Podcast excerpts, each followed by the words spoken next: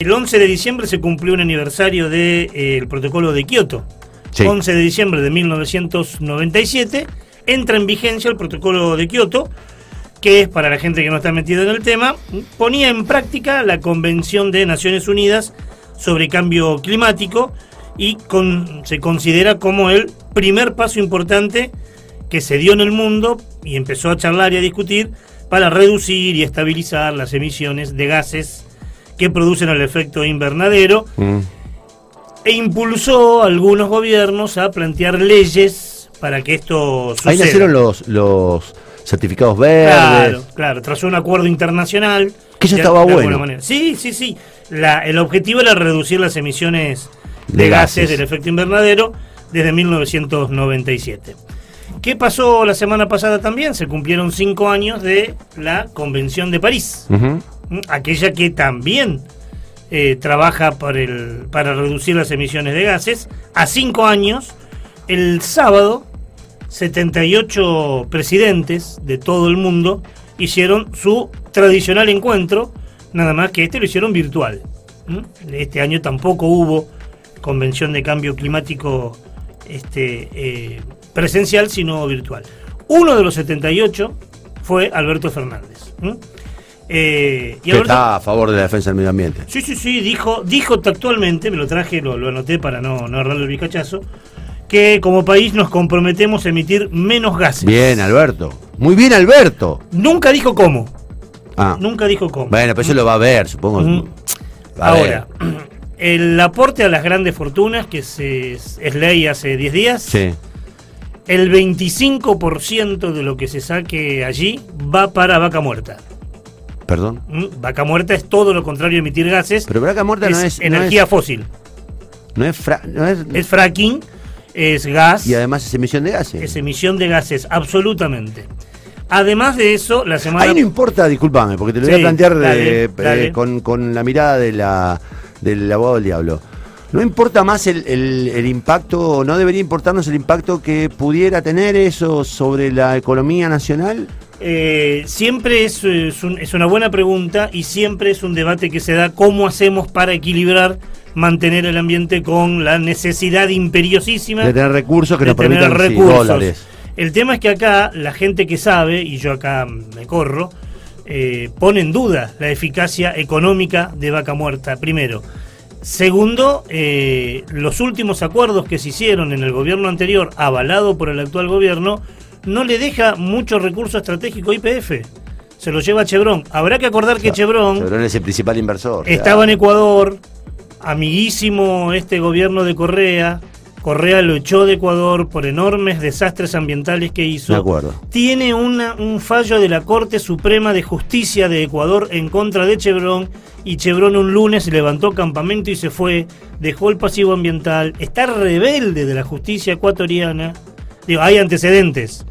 ¿eh? Digo, si, si yo estoy en el veraz no me dan un crédito. Así que acá hay antecedentes. Digo, habrá que poner todo en la balanza. eh, este micro no es un micro talibán verde que, que no intenta tener en cuenta esto que vos planteás. O sea, vos decís, podrían invertir, pero al mismo tiempo están invirtiendo en ganancias de una empresa internacional que además está absolutamente censurada en varios lugares del mundo eh, por su incumplimiento de las Mm. normas. Y por otro lado, tampoco hay del otro lado un, un punto de equilibrio en inversión. Y tampoco se sabe si va a ser beneficioso, además. Y de última, lo que yo aspiro, y no sé si será mucha exigencia, Connie, aspiro que, que no me agarren desde lobo. Que me digan, mirá, no se puede. Pero, pero que no me digan, nosotros vamos a apostar a esto, vamos a apostar a lo otro, vamos a reducir, mientras en la práctica, por lo que fuera, si vos querés te doy la derecha, no hay otra. Ok, dale, no hay otra. Pero entonces no me digan lo otro. Bueno, pero si no hay se otra, si no hay otra, invertime en arbolá, eh, invertime, dame un programa de políticas que Sí. equilibren esto. O si no, haceme la gran Trump y decime que no. Claro. ¿Entendés? Eso digo. Hoy aspiro a eso, hoy con 56 años, Sí, sí, que te digan la verdad. aspiro a eso. Encima la Haceme semana, la corta y decime la verdad. la semana pasada se lanzó el Plan Gas, que es un plan que apuesta a energías absolutamente No renovables. tradicionales y no renovables, no eficaces, Ahora, no por- eficientes y no verdes. ¿Por qué? Digo, yo esto te lo pregunto con, con- como así le preguntaba recién a Caco Candido, ¿por qué no hay, digamos, no hay decisión de, de- de sacar a la policía para mejorar las cosas? Digo, ¿por qué pudiendo generar, eh, digo, acá en Santa Fe hubo un intento muy, muy, muy interesante de, de Verónica Gese, Sí. de generar, digamos, Los prosumidores. eh, los prosumidores, la energía solar, la búsqueda de, de- de los, de los, este, ¿cómo es que técnicamente se les llama los corredores de viento? Digo, ¿por qué no apostamos a eso? Bueno, ahora voy a opinar y podemos no estar Sí, de acuerdo obvio. y podemos no estar de acuerdo. Es una cuestión de soberanía política. Los países que están haciendo en Argentina y en otros países y que plantean fracking, factoría de cerdos, eh, la hidrovía mm, Paraguay, que es una hidrovía bárbara, pero que sirve nada más que para las multinacionales de semillas y no para la soberanía eh, nuestra y demás, no lo hacen en sus países. Los países que nosotros vemos, agarramos un documental y decimos, mirá Alemania, mirá Canadá, Bueno, yo- yo mirá tuve- Austria, Australia, están invirtiendo acá en lo Yo que no invierten en sus países. La suerte de ir a, un, a la capital mundial de la, de la energía renovable, se llama Hannover. Sí. Eh, en un viaje oficial, eh, era gobernador Bonfatti, fuimos con un grupo de empresarios y con un grupo de periodistas y fuimos a Hannover y yo vi en Hannover eh, todas las variantes de, eh, de energías renovables. Ellos tienen como una especie de muestreo de todas las formas. Y digo, en un momento fuimos a un pueblo, en las afueras de Hannover, donde estaban los molinos de viento, y en ese momento, y pasó de esto ocho años, ya generaban el 35% de la energía eléctrica que necesitaba ese pueblo. Digo, ¿cómo es posible que teniendo lo que tenemos en el sur, que teniendo lo que tenemos en el mar, porque además vimos energía eh, renovable eh, de ríos, porque vimos los, los, Sí, sí. los aparatejos esos que, que circulan y que con los ríos de, de montaña y los ríos de llanura también te van generando energía. Digo, ¿cómo? ¿por qué no? Y entonces vos me decís, hay una cuestión de soberanía. Entonces, evidentemente, hay una cuestión de, eh, de clase dirigente incapaz y Ah, absolutamente sí. eh, subsumida por Sí, otro tipo de sí, intereses. yo creo que sí. Y acá Por no hay eso- relato político Por posible. eso lo primero que te dije es voy a opinar para que la gente no, no, no, no se sienta estafada o engañada como que es información. Es una opinión, creo que hay argumentos y elementos técnicos para demostrarlo a esta, para argumentar esta opinión, pero está clarísimo. China no produce cerdos y le dice a Argentina que lo produce, que lo produzca. Australia prohíbe el fracking, pero invierte en fracking en la Argentina. No solo en la Argentina, quiero ser Sí, en sí, en todos los países. En Chile, en este, Uruguay, en África. eh, sí, sí. Pero digo, es una cuestión geopolítica. En algún momento nos tocó ser eh, proveedor de materias primas eh, para que ellos hagan el, pro- el producto elaborado y firmamos el pacto Roca-Ruchiman. Hoy hay otros pactos Roca-Ruchiman. Hoy hay otra forestal que se plantea a partir del extractivismo, que es lo que tenemos venimos prometiendo desde hace tiempo y que seguramente hoy tampoco vamos a poder pasarlo, que es lo que plantea esta economista, Karina Forcinito, una mina muy, muy interesante, economista, ella economista, y que dice, este modelo no es sustentable, pero tampoco es este, redituable desde lo económico. Pero vos decías, Water. ¿eh? que era- es la noticia de la semana, Bueno, eh, acá, a ver, pero viste la, la- la baja dimensión que se le dio desde el punto de vista de la comunicación. absolutamente. Porque a mí me sorprendió, cuando escuché la noticia dije, bueno, pero esto es, loco, esto es la consagración de que efectivamente el mundo se anticipa, que se va a quedar sin agua y que el agua dulce cada vez cotiza más. Y que y lo enganchamos con lo anterior, que está vinculado también con una cuestión geopolítica. Los grandes centros de poder ya están diciendo qué vamos a hacer de acá a un par de años, que no tenemos agua. ¿eh? Bueno, ya se hablaba, ¿no? Que la invasión a Irak era más por el río Éufrates que por sí, el petróleo. Bueno, ahora lo cierto es que el agua comenzó a cotizar en el mercado, mercado futuro, habrá que decirlo Sí, así sí, no, no inmediato, pero va a cotizar. de Wall Street. ¿m? Esta es una noticia pésima. Es muy mala noticia. ¿Qué quiere decir esto para el tipo que está peleando para llegar a fin de mes y no entiende esto de cotizar, la bolsa? Bueno, yo tampoco lo entiendo mucho. Pero más o menos es que cuando Wall Street cotiza el petróleo, el oro, también va a cotizar el agua. ¿Cuánto cuesta el litro de agua? Es lo que va a decir. Se trata por ahora de contratos eh, puramente financieros. No requieren, al menos por ahora, entrega física de agua. No, no tenemos que tener reservas. Así como hay reserva de dólares o reserva de oro, no tenemos que tener reservas de agua para cotizar. Pero se viene, se viene. ¿Por qué lo hacen? Bueno, por escasez. Es un recurso esencial, sin ella no podemos vivir. Es base de la vida en la Tierra. Comenzó el lunes pasado, hoy hace una semana, que cotiza en el mercado de futuros eh, materias primas en Wall Street. Cuando vos entras a preguntar por qué, los economistas eh, tradicionales te dicen esto va a permitir una mejor gestión del riesgo. ¿Eh? Porque si cotiza, vos vas a... A controlar más y a, y a proteger más. El problema es quién controla. a quién controlan y, y para qué. Lo cierto es que el agua ahora entra en la correlación de oferta-demanda. El agua va a entrar en... Es un bien de mercado, punto. Es un bien de mercado, absolutamente.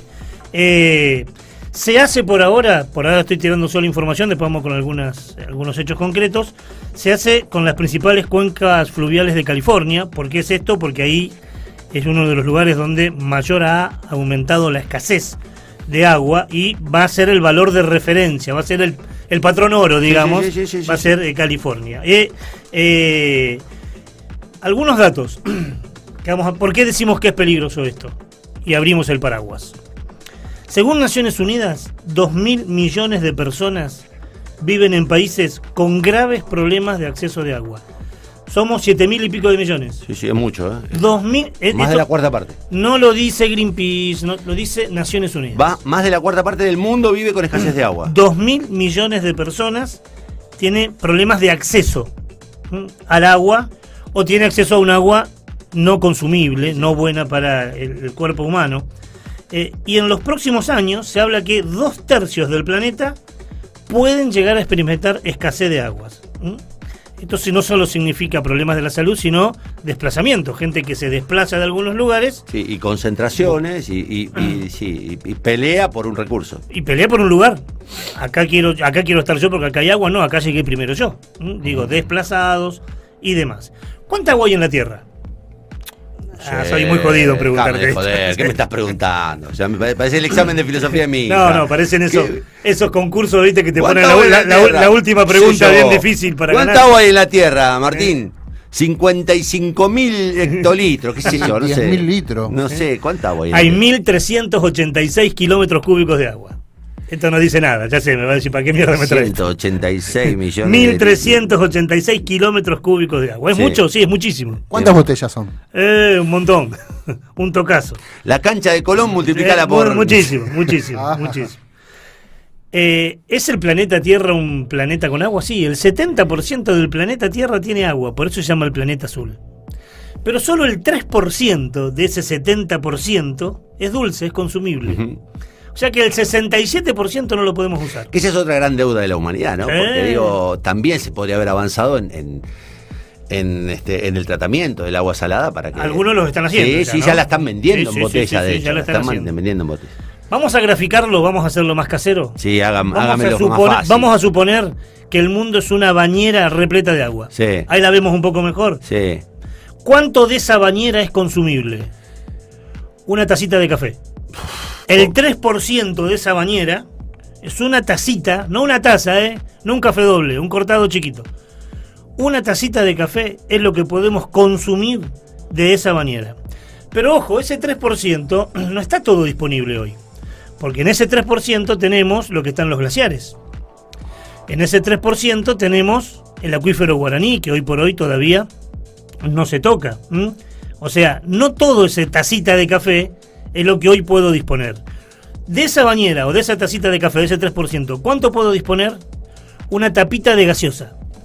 Una tapita de gaseosa de Del esa tacita de café, café. de esa bañadera es lo que hoy podemos consumir. Todo esto está chequeado, te lo digo porque me, me Eh, asombra sí, cuando te escucho. sí. Digo, wow.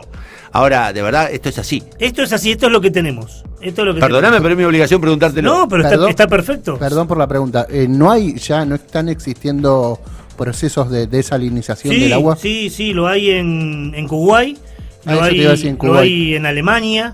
No solo hacen eso, eh, hacen todo un proceso de desalinización del agua y con las sales, en algunos lugares, los aviones están yendo al cielo, tiran el sa- la sal, la tiran, para que se forman nubes, para que pueda llover y generar agua dulce. Sí, eso se está haciendo. Y de hecho es una buena técnica, no, no es una técnica que podamos hoy acusar como que atenta contra el medio ambiente, ni, ni mucho menos. No, no, no, está claro. Pero digo, para que tengamos en cuenta hoy por hoy, más allá de esos procesos que son mínimos en el concierto de las naciones, si todo el mundo tuviera una bañadera de agua llena, solo una taza de café es lo que es consumible, pero lo que tenemos a disposición es una tapita de gaseosa llena de Sí, agua. sí, se entiende. ¿Mm? El 40% del planeta hoy tiene problemas con el agua. No tiene escasez, tiene problemas. ¿Esto qué quiere decir? Que va a tener problemas. que va a tener problemas o que tiene agua, pero que agua en mal, eh, mal estado, agua contaminada, agua no consumible. pero estamos casi en la mitad de la población, ¿m? o sea que estamos en 3.000 millones, 2.500, 3.000 millones de personas tienen problemas con el agua. Un dato también muy fuerte es que mil pibes mueren en el mundo por día por escasez de agua, por mala calidad o por contaminación. Mil pibes mueren todos los días eh, en el mundo por causas evitables que podrían hacerse por el agua. En este contexto, que hoy esté cotizando en bolsa es un problemón. Es un problemón porque sabemos que las bolsas cotizan dejando de lado a las mayorías. Sí. ¿Eh? No, no, no, no, no es Caritas, no es la Cruz Roja de Wall Street. Deja de lado a las mayorías. En este contexto, que cotice el agua en bolsa es un gran problema. Vamos a ver cómo evoluciona esto, ¿no? Porque a mí me, me asombró la noticia y después digo, bueno, eh, hablábamos de catástrofes hoy. Mm. Y hablábamos de un mundo caótico. Y yo, sinceramente, lo primero que pensé fue cómo se van a hacer del agua. Porque a mí me resulta, eh, cuanto menos, eh, poco imaginable el proceso de, de- de- de concentración del agua. Mm. Digo, sigo siendo un tipo limitado desde el punto de vista de la imaginación. Entonces cuando a mí me dicen guarda, porque el acuífero guaraní, que viste, guarda, que los, no sé, ¿cómo se llama este, este lugar precioso mm, eh, en, en Corrientes? Donde están la, Liberá, los el- esteros del Liberá. Los esteros de Liberá y, y, y todos los, los, los glaciares. Cuando te hablan de los cuidados y de todo eso, vos decís, bueno, está bien, pero ¿cómo se lleva el agua? ¿Cómo se lleva la humanidad el agua? Porque es difícil pensarla en el transporte del agua. Y, y Ahí- digo, ¿y cómo se apropia? Y entonces uno empieza a pensar claramente en la posibilidad de que esto se transforme en un conflicto bélico. Eh, de hecho, ya, ya ha pasado. Irak es una Vos hablabas de respuesta- Irak, claro. es una respuesta de esto. Eh, después hay, digamos, eh, uno puede como ciudadano hacer bastante, aunque lo que uno puede hacer reduciendo el consumo, digo, bañarte en cinco minutos, cerrar el grifo cuando estás enjabonando los platos, no digo que no ayude, ahora es mínimo, mínimo, mínimo, mínimo, al lado de todo lo otro, al lado de qué? No solo al lado de la minería a cielo abierto, al lado de tantas cosas, al lado del consumo exorbitante. Yo te voy a poner un ejemplo. Vos tenés un vaquero y yo tengo un vaquero. Este jean que tenemos puesto necesitó 700 litros de agua para producirse. 700 litros de agua es un jean. ¿Qué, están, qué estamos algunos es, eh, proponiendo en este último tiempo? ¿No usar jean? No. Nadie está planteando esto. Un kilo de asado, una, no, pero un, un kilo no. Asado para una familia, mm, para cuatro personas, te lleva entre 1.800 y 2.000 litros de agua. ¿Qué es lo que estamos proponiendo? ¿No comer asados? No, tampoco. Estamos proponiendo un consumo más responsable. Digo, ¿hace falta que tenga cuatro jeans en el ropero cuando a lo mejor estoy usando tengo- uno yo- o dos? Yo tengo ocho. ¿Hace falta? Los conté y dije, ¿por qué tengo ocho? ¿Hace Sí, falta? Que son iguales, además. ¿Hace falta? No. Bueno, lo que uno, lo que se está proponiendo, no solo por el agua, también por un montón de otras cosas, pero hoy que estamos con el agua, eh, una remera, la remera que hoy tenemos puesta vos y yo, lleva alrededor de 400 litros de agua. Tengo que tener 30 remeras en el ropero. No. Entonces, lo que se está planteando, además de cerrar el grifo, es un consumo, consumo más responsable, un consumo más En general. sustentable. En Bueno, general. ahí, eh, sí. pasa que en invierno que muchas personas, lo, lo digo porque lo he visto, gente que eh, pone a calentar eh, el agua del calefón de la ducha y están 30 minutos con la canilla abierta y después están, no sé, 15 minutos bañándose. Pero están 30 minutos con la canilla abierta. Dice, no, si total el agua no se cobra. No, no se cobra. Digo, bueno, a lo que hay que llegar, Martín, es que es un recurso finito, no es un recurso infinito. No, totalmente. Algún día se va a acabar. Muchas, muchas personas, por ejemplo, este, muchos entendidos, alientan a que, por ejemplo, lavar el auto, obviamente, con el balde, con la hidrolavadora, y no con la manguera abierta. A mí me, me causó mucha gracia una vez, un- escuché a un, a un tipo que no me acuerdo cómo, cómo se llamaba, que decía, dice que están, dice, a lo mejor están una hora lavando el auto con la manguera abierta, pero no le pueden echar ni, ni dos gotitas de agua al arbolito que está al lado del auto. Mm, mm, claro. Bueno, hay que pensar eso, por eso. Y, y este consumo que estamos planteando es seguramente nada al lado de los miles y miles de eh, litros cúbicos que maneja una minería a cielo abierto Claro. en la Patagonia. Pero digo, si unimos todo esto, lo que hablamos al principio, ¿no? ¿Qué hacemos, pero cómo lo hacemos? Eh, me parece que estamos en esta disyuntiva. ¿Eh? Cuando decimos el mundo está sobrehabitado, somos 7 mil palos, 7 mil millones de, habitantes en el mundo, los recursos son finitos, basta de, de, emitir gases, lo que tenemos que hacer es no pensar que vamos a vivir como en el siglo XIX como en el siglo XVIII, sino que lo que tenemos que hacer es cambiar la cabeza y tenemos que vivir bien, con confort, con otra alternativa de consumo. Yo este, siempre me guardo, a pesar de que a medida que crezco me voy resignando a que lamentablemente no voy a ver los, los cambios en el mundo, o a lo mejor me, no, no, alcanzo a ver lo peor que vaya a pasar en el mm. mundo. Siempre me guardo que eh, a mí los chicos me están dando muchas lecciones. Eh. a mí los chicos, yo no sé si pasa en todos los sectores sociales o en todos los niveles culturales, la verdad que uno vive también en una burbuja.